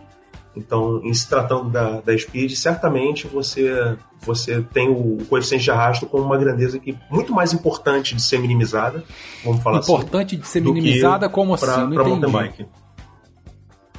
É muito mais importante você diminuir a perda por arrasto aerodinâmico numa modalidade speed Ah, claro, do claro, que seria perfeito, no, perfeito. no trajeto. E na Speed tem uma outra coisa interessante, né? Você pode falar de uma única pessoa, ou, se a gente estiver falando de competição, você pode falar de um pelotão inteiro. E aí, do cara que tá puxando Sim. o pelotão, a fuga quem tá no meio quem tá lá atrás. Né? Nós estamos falando as- algumas de, é, é, em termos de porcentagem, algumas dezenas de, de porcentagens aí de eficiência ou de, de menos esforço para quem tá lá no final do pelotão. Esse coeficiente de arrasto ele muda Perfeito. bastante. Isso é, é- isso é uma engenharia assim fantástica para quem é, é, pra quando a gente começa a É, entender e- essa questão.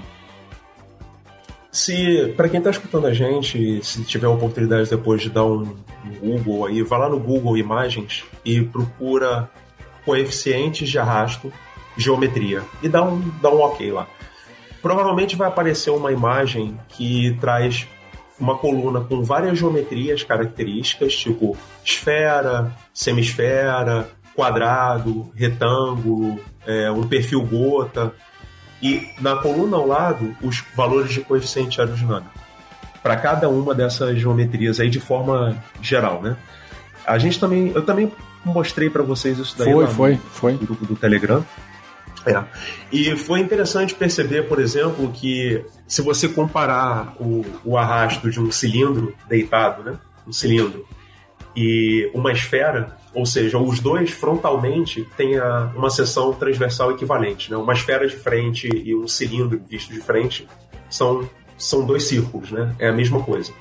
Mas se você olhar os coeficientes de arrasto para essas duas geometrias, o cilindro tem um coeficiente de arrasto menor do que a esfera. Então, se você imaginar que você pudesse, vamos lá, grosseiramente, aproximar um ciclista solitário por uma esfera e um pelotão de ciclistas por então, um o pelotão de ciclistas seria... Ele, pega, ele estaria tendendo mais para uma forma de gota? Ele estaria tendendo para uma forma que permite que o, o escoamento de ar em torno dele se organize melhor seja menos O escoamento de ar, desculpe interromper assim novamente, o escoamento de ar que você diz são as microturbulências lá, né? Os vórtices que... que, que... É o vento. O vento. É o vento. Tá. Vamos falar o vento. O vento em volta do pelotão, ele, ele passa de forma mais comportada do que em torno de um único ciclista, né? Porque é como se você invadisse uma, uma parede de ar, ela se abre na sua frente e se fecha novamente atrás de você. E aí, havendo a geração de turbulência, faz aumentar o arrasto, e aí você tem a percepção de que você está lutando Nós não tempo, queremos turbulência, lembrando disso. Exato, você quer minimizar isso o máximo possível, você quer tentar ter o. Nesse teu caso, você quer o escoamento mais comportado possível, o vento mais comportado possível. E se você tiver ali um, um pelotão, você está contribuindo com uma geometria que dá mais tempo do ar passar de forma organizada em torno dele e assim você teria para uma geometria cilíndrica deitada um coeficiente de arrasto menor do que para uma geometria esférica. O que eu não hum. sei dizer, Werther, é se você poderia fazer, por exemplo, um pelotão infinito, se isso daí faria sentido. Eu acredito que deve existir uma quantidade ótima de ciclistas para você botar ah, no pelotão. Saquei, saquei. Você, você talvez saiba não, não melhor sei, a respeito não, disso. Não, não sei se Mas faz deve sentido. fazer, né? Porque, bom, o, o, o ciclista ele está dentro de um fluido, né? Que é o, que é o ar, cara. Se você estiver falando de uma embarcação que está dentro, um submarino que está dentro da água, né? O, é fluido também, mas é, é completamente diferente. E aí. Perfeito. Não, eu tô, tô divagando aqui seu submarino não pode ser infinitamente comprido, porque uma hora você começa de, de fato a lutar muito com. É, vai chegar uma hora que eu acho de, que vai, deve, deve de começar a parte de harmônica, entendeu? Vibração, alguma coisa nesse sentido. Eu não sei se esses, esse, esses conceitos de harmônicas, de onda e vibração se aplicam à, à, à turbulência causada, né? É, é, por essas diferentes geometrias. Olha, não, é, eu não sou, eu não sou eu não sou especialista nessa área de Não, eu muito menos, eu muito menos. Eu... Se algum ouvinte tiver aí, é. for especialista, por favor, se manifeste. Vem cá explicar pra gente isso aí. E eu, eu quero fazer um outro adendo que eu respeito muito esse pessoal da área de mecânica mole, viu? É a parte que a gente diz que não é estrutura, que não é mecânica dos sólidos. Respeito muito, porque é muito. É admirável você conseguir fazer engenharia é, sem você enxergar exatamente o fenômeno que você está é, estudando. Cara. Então, a, a, minha parte, a mecânica dura, você vê, você está em contato com, com a mecânica acontecendo na tua frente, né? E isso gera até uma sensação de que todo mundo entende de parafuso, né? Isso é incrível. A gente em projetos recebe opiniões de pessoas que não fazem ideia do que está acontecendo no projeto. Às vezes isso é muito bom e isso é até desejável em, em, em brainstormings, né? em reuniões para gerar novas ideias. Você quer o máximo de pessoas possíveis com pensamentos diferentes, que não necessariamente precisam ser, ser ideias área, né? que façam sentido. Exato. Mas quando você traz isso para aplicação prática, é, é, é, um pouco angustiante, porque todo mundo acha que porque enxerga uma porca, que ela entende o que é uma porca. E é uma loucura cara, isso, cara. eu vou fazer um parênteses gigantesco vai... aqui. O Atila, ele tem um vídeo só sobre parafuso. Não sei se você já chegou a ver esse vídeo. Cara, Ainda ele é não. fantástico. Ainda ele não, fala do parafuso. Tratando, e se tratando de, do, do tamanho olha... do parafuso, da bitola, do tipo de cabeça de parafuso, que cada cabeça tem uma aplicação diferente. Como é que foi o padrão de Perfeito. rosca de parafuso. Cara, é, é, assim, porque parafuso, a princípio, é tudo a mesma coisa, né? Você gira lá e ele aperta. Mas, cara. Não, então, ele faz um vídeo fantástico sobre, sobre parafuso, cara conta a história e pô, é muito legal. Sim. E aí você falando aí de, de, pessoas, né, que acham uma porca, que vê uma porca e acha que entende o que é uma porca, eu lembrei desse vídeo do Atila e vale a pena também. assistir. Pois é, e, e, isso, talvez eu esteja até pulando um pouco aqui na, na pauta, isso acontece muito uh, nos bike shops onde a gente leva as nossas bicicletas. Eu queria dar um, fazer um disclaimer aqui para quem está ouvindo a gente. Por favor, usem uma ferramenta chamada Torquinha. é, cara, e use parafuso correto, meu brother. Exato, exato, exato. E se, se a gente tiver licença para misturar um pouquinho aqui, Vértebra, so, sobre parafuso correto, pessoal, é parafuso não é tudo igual. Parafuso não é parafuso de ferro e parafuso de, de aço inox. É, cada parafuso que você pode montar na sua bicicleta vai dar um resultado diferente em termos de corrosão, em termos de resistência mecânica, em termos de resistência à vibração é, se seu parafuso vai ter ou não tendência a se soltar enquanto você está pedalando, vai influenciar em quanto tempo vai viver a contrapeça onde esse parafuso está montado. Por exemplo, se você recebeu a sua a mesa aí da, da, o seu avanço, né? Eu chamo de mesa, o pessoal chama de avanço. O avanço da sua bike que vem lá com quatro parafusos, aqueles quatro parafusos são inox e lá do lado dele tem um número ali, provavelmente é 3-5 N.M. O que, que isso quer dizer? torque de aperto desses, três, desses quatro parafusos entre 3 e 5 Nm. Se você apertar menos do que isso, a sua mesa pode soltar. Se você apertar mais do que isso, a sua mesa não, e pode até a quebrar. forma de apertar também, né? Que você vai fazendo em X, assim, né? Você não aperta Exato. um Exato. depois. Não, então. Exato. Sim, exatamente. É importante ter cuidado com, esse, com todo esse tipo de. de o parafuso. Do, ó, eu, eu digo para todo mundo, na minha opinião, o parafuso mais importante da bicicleta é o que prende o teu selinho no canote. Esse daí, se ele quebrar, você vai pro chão. E, e eu já fui, eu já quebrei um parafuso desse. Eu cortei a Ah, coxa por dentro, cara. eu fiquei uns três anos com aquela cicatriz. E tudo porque o, o mecânico lá da época, ele apertou o parafuso do jeito que um monte de gente aperta. E você já deve ter escutado isso. Vai apertando o parafuso, quando ele der uma gemidinha, Não, já foi para de demais, né? Um monte. Aí é too late, meu amigo. Aí você pegou da sua carga de trabalho, transformou ela em carga de fixação, a sua carga de trabalho é quase zero, talvez zero, você vai pegar um buraco, vai bater, Cara, vai eu quebrar. fico e é um pensando o seguinte: é, a- a- o engenheiro, né, a equipe de engenheiros, a quantidade de homens-hora para desenvolver um produto, para você chegar na especificação, para você padronizar, para você fazer tudo certinho. Aí chega o cara.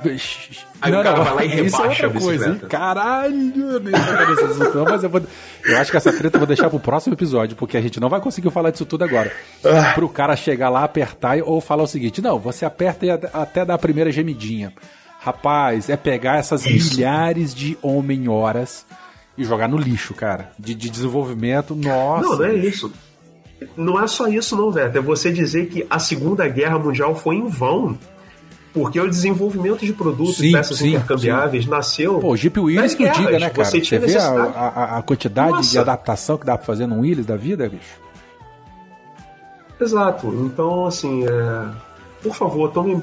Eu não sei, provavelmente a gente está perto do fim do, do episódio. Eu Não sei se você planeja Não, de fazer, nós vamos fazer outro episódio. Continuar, continuar devagando. Mas assim, cara, é, o que eu queria deixar para todo mundo que, que pedala, que faz manutenção no- na sua bicicleta, e não é só na sua bicicleta, não, no, nos seus sistemas de transporte, todo, todo equipamento que pode de alguma forma colocar a tua vida tua saúde em risco, apertar os parafusos dele é uma coisa muito mais importante do que você imagina. Usem adesivo trava-rosca, depois eu posso falar um pouco sobre isso. É, A Loctite desenvolve trava-rosca que a gente chama de thread lock.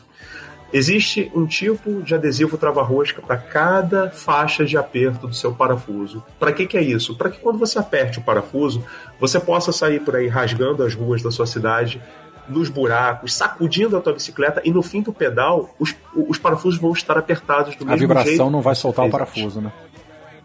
Ela não vai soltar Tá. o seu parafuso. Então, isso é realmente um item. Parafuso da sua bicicleta é um item de segurança. E eu arrisco a dizer assim, talvez tão importante quanto o capacete que você põe na sua cabeça. Caramba, Olha aí, hein? E aí tem um cara, não sei se você já chegou a ver isso aí, falando em item, de falando em segurança de bicicleta. Eu não sei se foi meme, eu não sei se foi só pra ganhar engajamento, mas andou rodando as fotos de umas bicicletas aí que o cara furou a bicicleta todinha pra diminuir o peso dela. Você chegou a ver isso? Ai, Verta. Você viu essa foto ou não? Cara, Não, eu não o vi, cara mas pegou uma broca, eu acho que seis ou sete, pegou quatro, pegou tudo, furou a bicicleta todinha, todinha, todinha. pra poder diminuir o peso da bicicleta. Então, volta a falar. Não, eu não sei se E saiu dizendo, É, melhorou, o projeto. né? melhorou o Melhorei projeto. o projeto. Otimizou, é igual o cara otimizou, otimizou o Eu não sei se foi meme, eu não sei se foi proposital, só para poder implicar com vocês, engenheiros de produtos e materiais. Mas, cara, foi é uma coisa surreal. Mas olha aqui, eu queria voltar, porque a gente não tá nem na metade da pauta. Eu acho que vamos, vamos conversar mais É. um pouco dessa questão de aerodinâmica vamos indo, vamos entre as modalidades. E, cara, o- os próximos itens, a gente tem muita coisa para falar ainda. A gente já termina hoje, já marcado a próxima gravação para gente poder dar continuidade disso. A gente Johnny, a ia gente falar continua, sobre essas, é, essas grandezas aerodinâmicas, as, as principais características na- nas, nas principais modalidades aí. Renato, então, para terminar essa primeira parte do programa, é, vamos comentar então como essas grandezas aerodinâmicas que a gente comentou até agora, né, o peso, empuxo e os coeficientes de sustentação e arrasto, elas se manifestam ou elas influenciam nas principais modalidades de ciclismo, né, ou pelo menos os mais comuns, que seriam o speed mountain bike e as bicicletas reclinadas. Isso, perfeito. É, o coeficiente de sustentação, como, como eu falei para você, por a gente não tá, tá tratando de um, de, uma, de, um, de um problema de uma asa, é, a bicicleta você quer que ela fique agarrada no chão, você tem que evitar o máximo possível, à medida que você vai aumentando a velocidade na sua modalidade, ter superfícies na sua bicicleta que acabem por gerar algum tipo de sustentação positiva, ou seja, para cima, e assim acabe contribuindo para que você de alguma forma perca, perca tração, perca atrito entre o, o pneu e o, o solo. Então, bicicletas de speed, você provavelmente deve ter percebido, você sempre tem linhas muito limpas, você não tem superfícies com, com um ângulo de ataque positivo. Eu já vi é, alguns guidões, como, como esse guidão drop que você falou, que são peças integrais em fibra de carbono, que ele tem uma ele tem uma cara é, que parece um perfil aerodinâmico, mas um pouco Sim, as voltado bicicletas de triathlon e as bicicletas de time trail, as Isso. TTs, né, que são aquelas bicicletas de contrarrelógio, Sim. A característica, eu digo que para mim as- a característica principal delas é esse tipo de pegada que você falou. Pronto, então o que você quer ali é gerar a sustentação, se, se possível, o máximo possível, mas de forma que ela seja Uhum. para baixo, ou seja, aumentando a sua tração para você não perder a, a E dianteira da sua o máximo bicicleta possível o coeficiente de arrasto. E diminuir, tu- é sempre, você sempre quer diminuir o É coeficiente de arrasto verdade, em todas elas, possível. eu acho. Eu, eu, eu, isso exato, é exatamente o que eu ia falar. Você, se você pudesse não ter arrasto em qualquer modalidade de ciclismo, isso é bom, porque o arrasto ele não gera trabalho, ele consome energia, na verdade. Então, se você pudesse minimizar o coeficiente de arrasto nas três, na- nas, nos três tipos de, de pedalada, com bike reclinada, com mountain bike, com speed, é, seria, seria sempre bom. De repente, num downhill, se você quer desenvolver Perfeito, velocidade, você perfeito. falar com a sua bicicleta de downhill, você, você não quer, não quer arrasto, entende? E, mas o fato é que para algumas, algumas modalidades isso, isso, isso governa muito mais o teu tempo de pedalada do que em outras. É, eu percebo que no speed você passa muito tempo desenvolvendo uma alta, uma alta velocidade, mantendo uma cadência alta, percorrendo uma, uma distância longa numa velocidade média muito acima do que você faz, por exemplo, com Uhum, uma bicicleta claro. urbana. Então, você minimizar o arrasto em todas elas é muito importante, mas é muito mais crítico em velocidade, em, em modalidades onde você conta com alta velocidade como, como marcador de desempenho. Então, o peso é uma coisa que você quer sempre, sempre minimizar. É, provavelmente não, tem ninguém que tenha escolhido aumentar o peso da É, sua vale bicicleta em para ter todas um também, né? ganho de desempenho. Vale em todas. Mas o que você certamente tem que considerar é, de novo, é, o ganho em, em vista do esforço que você coloca. Se você precisa ter uma boa suspensão dianteira na sua mountain bike, você não vai ter uma, uma suspensão é, é, trabalhando na speed, você vai ter lá um garfo rígido, mas na sua mountain bike você vai certamente ter um garfo lá hidropneumático que tem um fluido lá, que tem um peso, que você tem uma estrutura de uma, de uma canela grossa para poder suportar as pressões que surgem à medida que você Sim. comprime aquele, aquele atuador. Você está botando peso no seu sistema. Você, via de regra, se você não muda a tecnologia, se você não migra de um alumínio para uma fibra de carbono, quando você quiser mais resistência, ou você vai mudar a geometria ou você vai botar massa. Normalmente é o que você faz. Ou você muda a geometria para uma mais eficiente do ponto de vista estrutural, ou você vai colocar massa. É, você acaba colocando peso no seu sistema, mas você tem o ganho de ter um componente que te entrega um resultado que você não teria se ele não tivesse ali. Então você passa a tolerar um pouco mais o aumento de peso numa modalidade como mountain bike do que você toleraria numa Até modalidade porque, é, na prática também, uma mountain bike com a suspensão, você pode administrar o peso, né? Sempre vai ser mais pesada, óbvio, mas se for uma suspensão de elástico, né? Ou uma de hidráulico e ar, como você comentou, as ambas são pesadas, mas a ar ela é menos pesada. E a resposta ao terreno Perfeito. dessa é, é melhor também. Isso acaba te dando mais estabilidade, por exemplo, em, em buraco, em curva, em ladeira. E é aquela. Eu nunca experimentei a outra, eu só, eu só usei Eita, a bati aqui na. Foi mal. Perfeito, perfeito. Ótimo, entendi. Então vamos lá, que mais? E no caso das bikes reclinadas, você, como você bem mencionou, é uma bicicleta para pedalar longas distâncias. É, certamente, eu, eu nunca fiz um pedal de, Eu também de não, bike reclinada, eu já vi alguns vídeos. Pois é, é, só não dá para ser aqui no Rio, né? Eu vou precisar de uma estrada Rapaz, segura e bem asfaltada. pra dizer com que no retão. Rio de Janeiro é onde mais se pedala com bicicleta reclinada do Brasil, cara. Ah, você vê na Ah, é? ciclovia Ah, bastante. então, tá vendo? né? Você vê nas ciclovias. Nas ciclovias da Zona Sul você vê. O pessoal passa lá todo maroto e soteiro E lá. a galera na- olha na desconfiado, reclinada. porque é é Mas uma coisa muito feia. Mas você não vê elas Não, entregando nenhum, no iFood, entendeu? Porque precisa de Exato. muita manobrabilidade pra sair correndo, subindo, Pronto, descendo calçada e andando no aí. corredor. Essa. Uma reclinada não tem. Aí, que massa. Tá. A gente aplicando o conceito à prática. É isso. Caramba, cara, que massa, bicho. Que legal, que legal. Roberto, tô, tô Pô, gostando não, desse tá- papo, hein? Tá bom Tá demais, muito- cara. Tá sendo muito bom de falar do que Tá, eu faço aí no meu dia estamos a dia colocando e bicicleta, cara. Estamos colocando bicicleta nosso. no meio, tá bom demais. Mas olha isso só, infelizmente a gente vai ter que encerrar esse programa por aqui. Ouvintes, a gente tem muita coisa pra falar. Renato preparou uma pauta assim, tinindo. Nós vamos falar de quadros, de transmissão. Dentro de transmissão, nós vamos falar de corrente, nós vamos falar do, do eixo cardan, o que, que é, o que, que não é.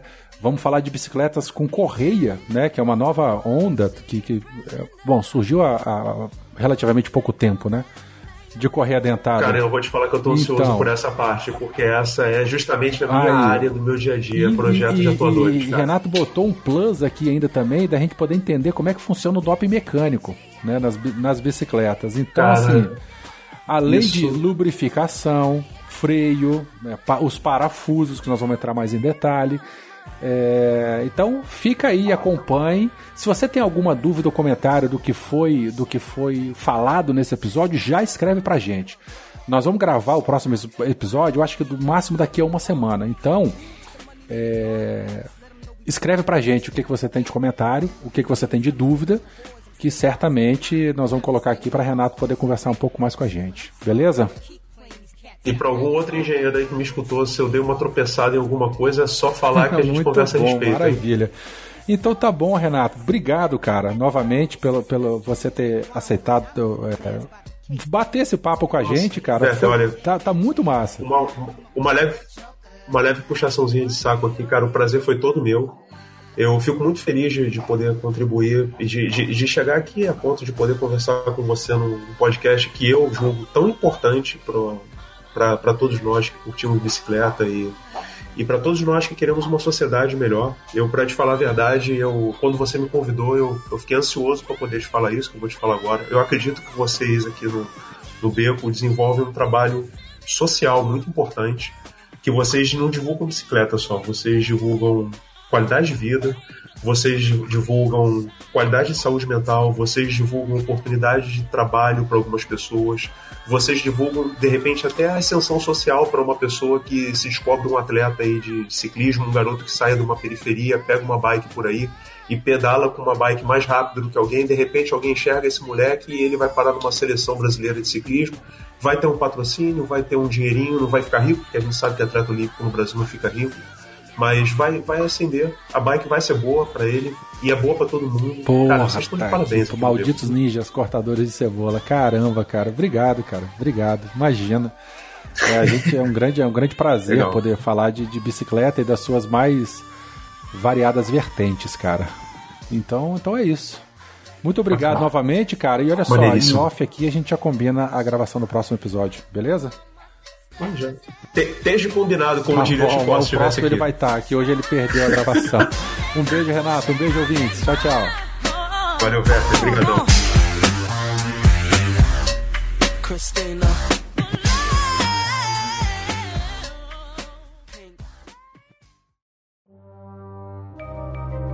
Este programa foi produzido por Mentes Deviantes. deviante.com.br